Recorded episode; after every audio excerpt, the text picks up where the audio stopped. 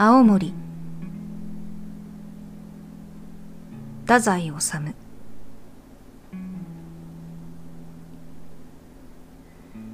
青森には4年いました。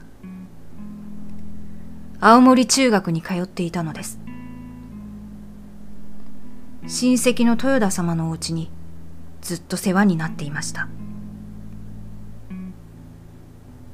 寺町の呉服屋の豊田様であります。豊田の亡くなったおどさは私に随分力こぶを入れて何かと励ましてくださいました。私もおどさに随分甘えていました。おどさはいい人でした。私がバカなことばかりやらかしてちっとも立派な仕事をせぬうちに亡くなって残念でなりません。もう五年。十年生きていてもらって私が多少でもいい仕事をしておどさに喜んでもらいたかった。とそればかり思います。今考えると。おどさのありがたいところばかり思い出され残念でなりません。私が中学校で少しでも良い成績を取るとおどさは世界中の誰よりも喜んでくださいました。私が中学の2年生の頃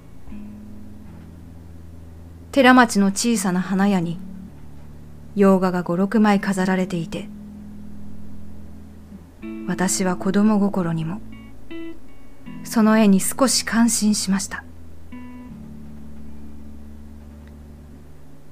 そのうちの一枚を2円で買いました。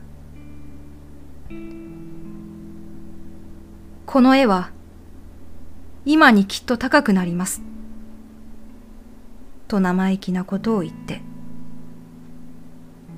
豊田のおどさにあげました。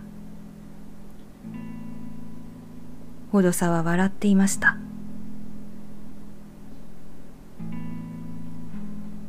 あの絵は、今も豊田様のお家にあると思います。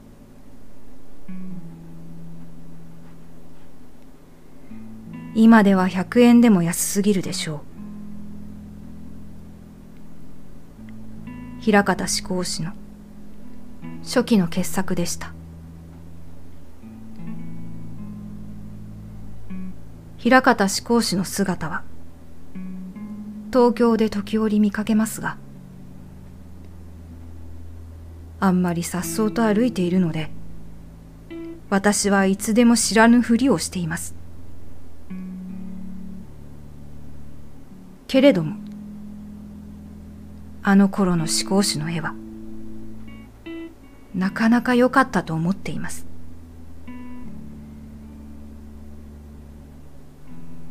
もう20年近く昔の話になりました。